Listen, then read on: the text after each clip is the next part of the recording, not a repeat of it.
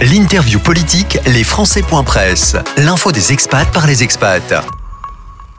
Mon invité pour les Presse, Benoît Méran. Bonjour. Bonjour. Conseiller des Français de l'étranger en Roumanie et en Moldavie, vous êtes d'ailleurs à Bucarest, conseiller à l'Assemblée des Français de l'étranger et puis même vice-président de la Commission des finances, budget et fiscalité à l'AFE, à cette Assemblée des Français de, de l'étranger. Merci de nous accorder cette interview. On va parler d'Horizon. Euh, aujourd'hui, Horizon, c'est euh, le parti politique auquel vous appartenez. C'est le parti également d'Edouard Philippe. Horizon, qu'est-ce que c'est? Qu'est-ce qui le distingue de Renaissance, c'est-à-dire de la majorité, alors pas de la majorité présidentielle, mais vraiment des, des marcheurs, c'est le nouveau nom des marcheurs, Renaissance, ou des républicains? Expliquez-nous un petit peu dans, dans, cet échiquier, dans, ce, dans cette demi-sphère, où se place Horizon.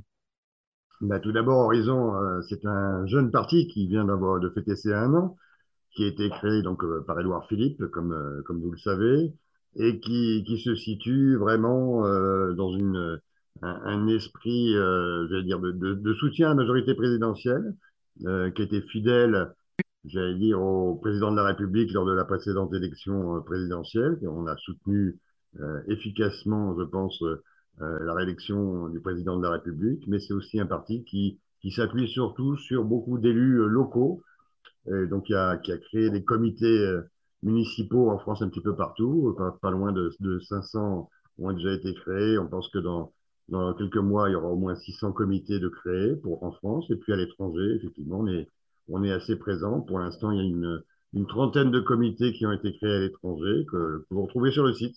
Et donc, c'est surtout, ça s'appuie surtout sur des élus locaux qui ont une expérience euh, de terrain.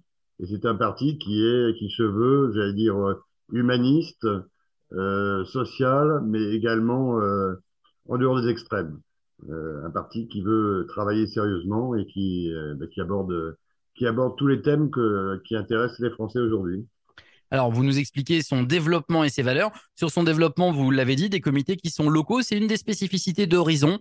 Pas de maillage régional, puis départemental, puis local. On est tout de suite passé sur, euh, le, c'était le choix hein, d'Edouard Philippe et des fondateurs du parti. On a tout de suite travaillé chez Horizon pour faire des comités locaux directement, euh, dans le but de se projeter sur les prochains scrutins, selon ce, que d'autres personnes d'Horizon nous, nous ont expliqué. Sur les valeurs, parce que pour le coup, il y a d'autres personnalités historiquement de droite qui ont rejoint la majorité présidentielle. Le ministre de l'Intérieur en est un, exemple. Pourtant, Gérald Darmanin n'a pas créé de parti politique pour venir en soutien à Emmanuel Macron. Édouard Philippe, qui venait de la droite, lui a par contre créé son parti en n'étant plus Premier ministre. Pourquoi avoir eu besoin de faire ce parti Horizon si déjà les idées étaient là dans la majorité présidentielle? Et pourquoi ne pas être resté républicain puisqu'Édouard Philippe était resté était républicain euh, jusqu'alors? Bah écoutez, pour, pour ma part, euh, je constate chez les Républicains une certaine, une certaine dérive à droite et euh, j'ai moi, moi-même un parcours. J'ai été président du comité de soutien d'Alain Juppé aux élections de, en 2016 et c'est plutôt euh, dans cette ligne de centre droit que je m'inscris. Et bien sûr que les évolutions des, des, autres partis ne me semblent pas tout à fait correspondre à ma, à ma vision des choses. Donc c'est pour ça que je j'ai préféré rejoindre Horizon. Donc, moins droite que les LR. Pourquoi pas euh, pourquoi Renaissance et pourquoi pas UDI ou Nouveau Centre? C'est parce que vous voulez soutenir de façon, entre guillemets, inconditionnelle euh, Renaissance. Je formule comme ça parce que les, UDI ou les Nouveaux Centres euh, ont une liberté de vote ou de position sur les différents sujets. Horizon est dans la majorité présidentielle de façon inconditionnelle. C'est ça que ça veut dire. Oui, tout à fait. C'est-à-dire qu'on a soutenu euh, clairement le président de la République lors de la précédente élection présidentielle. Et puis c'est un parti qui a une ambition aussi, qui a une ambition euh, électorale, on en parlera un petit peu plus tard, et qui a une incarnation avec Édouard Philippe qui permet euh, de, de penser à l'avenir. On pense plutôt au temps long à horizon, et c'est un peu ce qui, ce qui me plaît. On travaille aussi par projet. On, reviendra sur ses ambitions pour les prochains scrutins et puis on vous posera évidemment la question euh, est-ce qu'Horizon est le parti qui, est mené à amener Edouard Philippe à la présidentielle euh, dans, quelques années? Pour le moment, revenons sur Horizon à l'étranger. Quelle force chez les expatriés? Combien d'élus? Combien de militants? On l'a dit il y, a, il y, a, deux minutes, d'abord des groupes locaux, pas forcément des groupes départementaux ou régionaux, vraiment un maillage fin et précis. Quel est l'état de vos forces euh, chez les expatriés? Bah, pour l'instant, c'est difficile de, répondre. C'est un jeune parti, donc on sait qu'on est présent dans une, plus d'une trentaine de, de, comités, puisque ça c'est public, c'est sur le, le site du parti avec des responsables locaux. Et c'était l'objet de ma question. On se doute bien que vous n'avez pas trouvé encore tous vos soutiens sur le terrain. Bien sûr, bien sûr que non, non, non. Puis ça va, ça va, j'imagine, évoluer avec euh, toutes les évolutions qui, qui arrivent. Donc, euh, pour l'instant, on est, euh, on est en train de, travailler chacun de, notre côté et puis ensemble sur, des projets pour euh, effectivement être présent euh, le plus possible à l'étranger.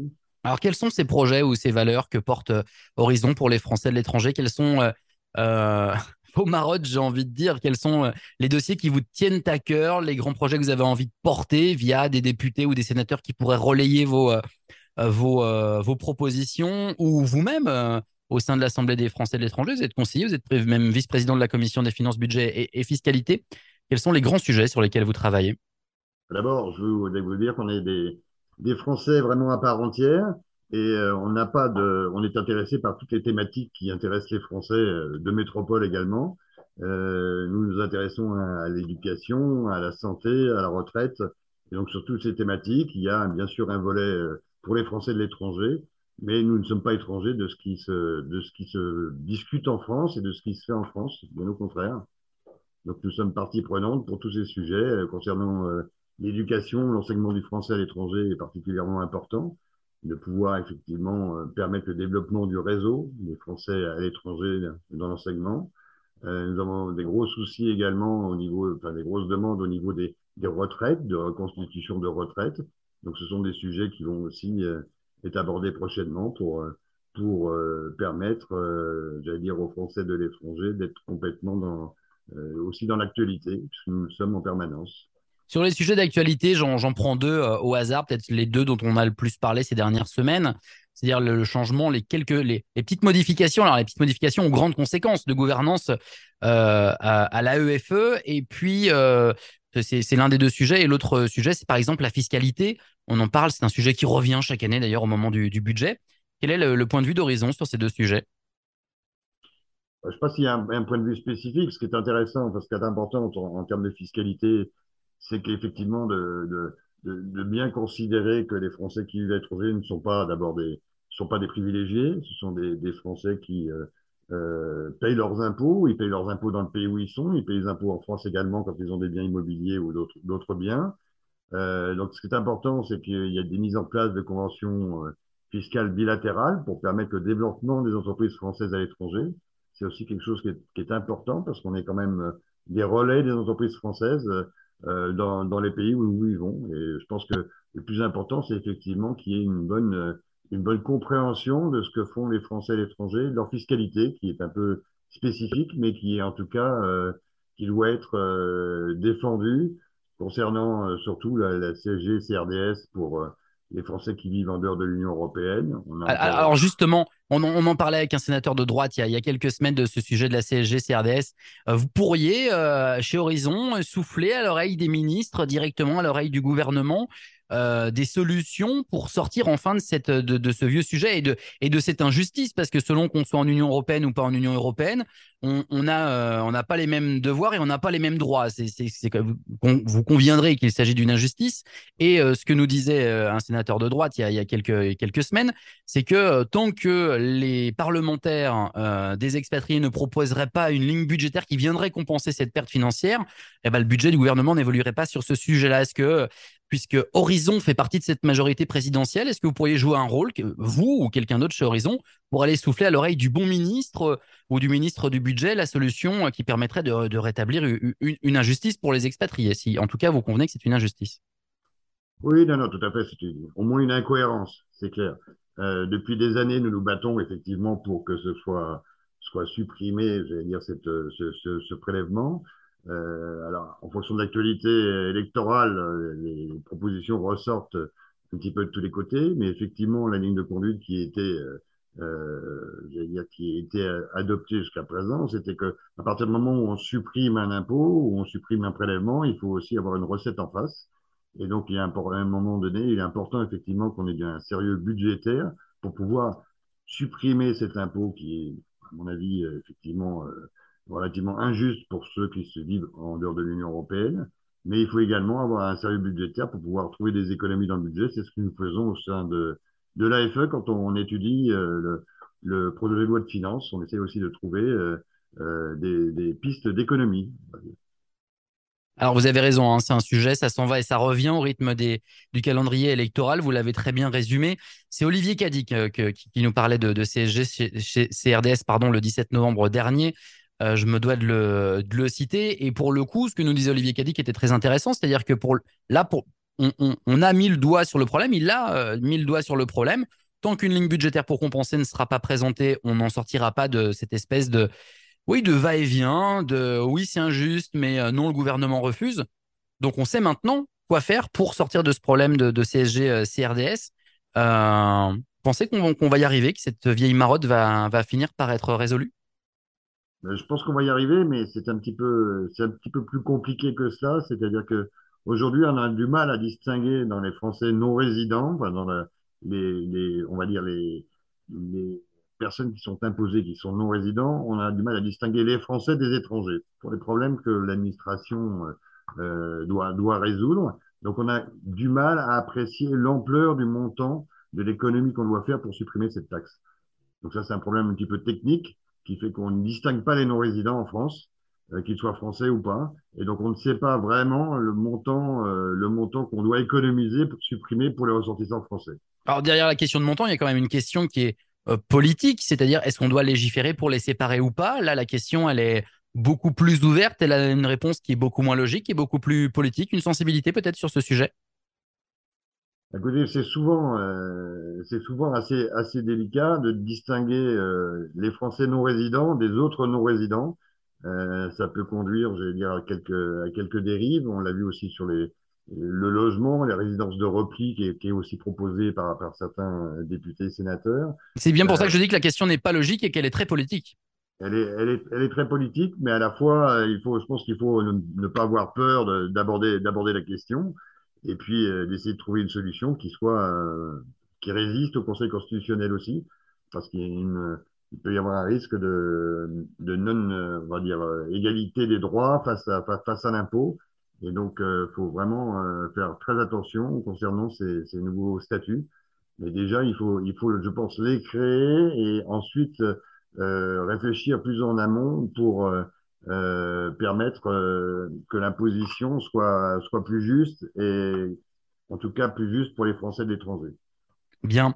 Revenons sur Horizon avant de parler des ambitions pour les prochains scrutins.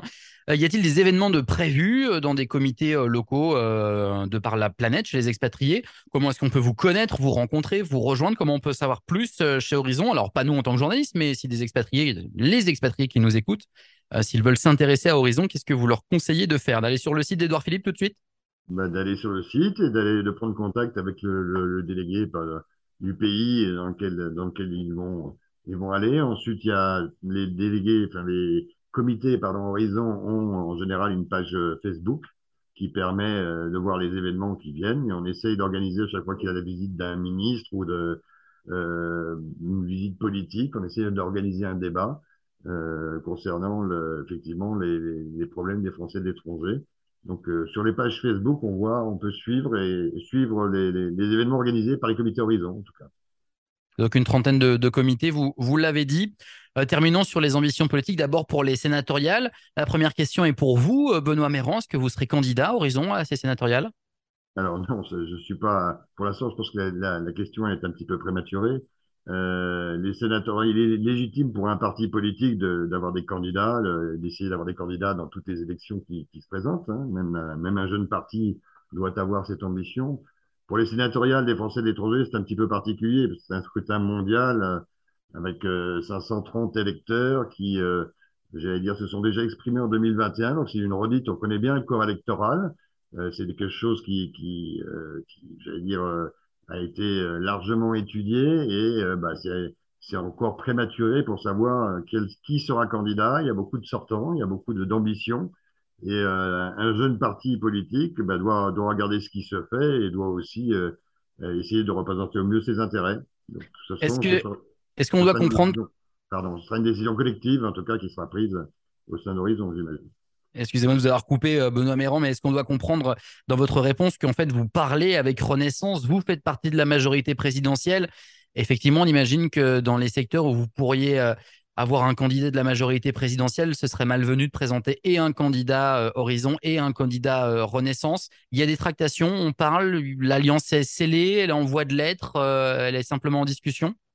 En tout cas, j'ai aucun mandat pour, pour, pour répondre à cette question et je pense que non, c'est vraiment prématuré. Vous savez, on est au mois de, on est au début décembre, il y a encore beaucoup, beaucoup de choses qui peuvent arriver et je pense que bah, au cours de l'année prochaine, les, les discussions euh, se feront jour, mais en tout cas, ce sont les grands électeurs qui votent. Chacun a l'habitude de voter. Moi, ce sera ma quatrième sénatoriale en tant que grand électeur. Et ben, je peux vous dire qu'à chaque fois, on est très sollicité. Donc, on va voir les, forces en présence. Et en fonction des forces en présence, on fera le, bon choix. Ça veut aussi dire que les voix des, grandes, des grands électeurs, même si la couleur politique des grands électeurs est, connue, les voix ne sont pas automatiquement acquises à leur famille euh, politique ou à leur couleur de cœur ou leur couleur historique?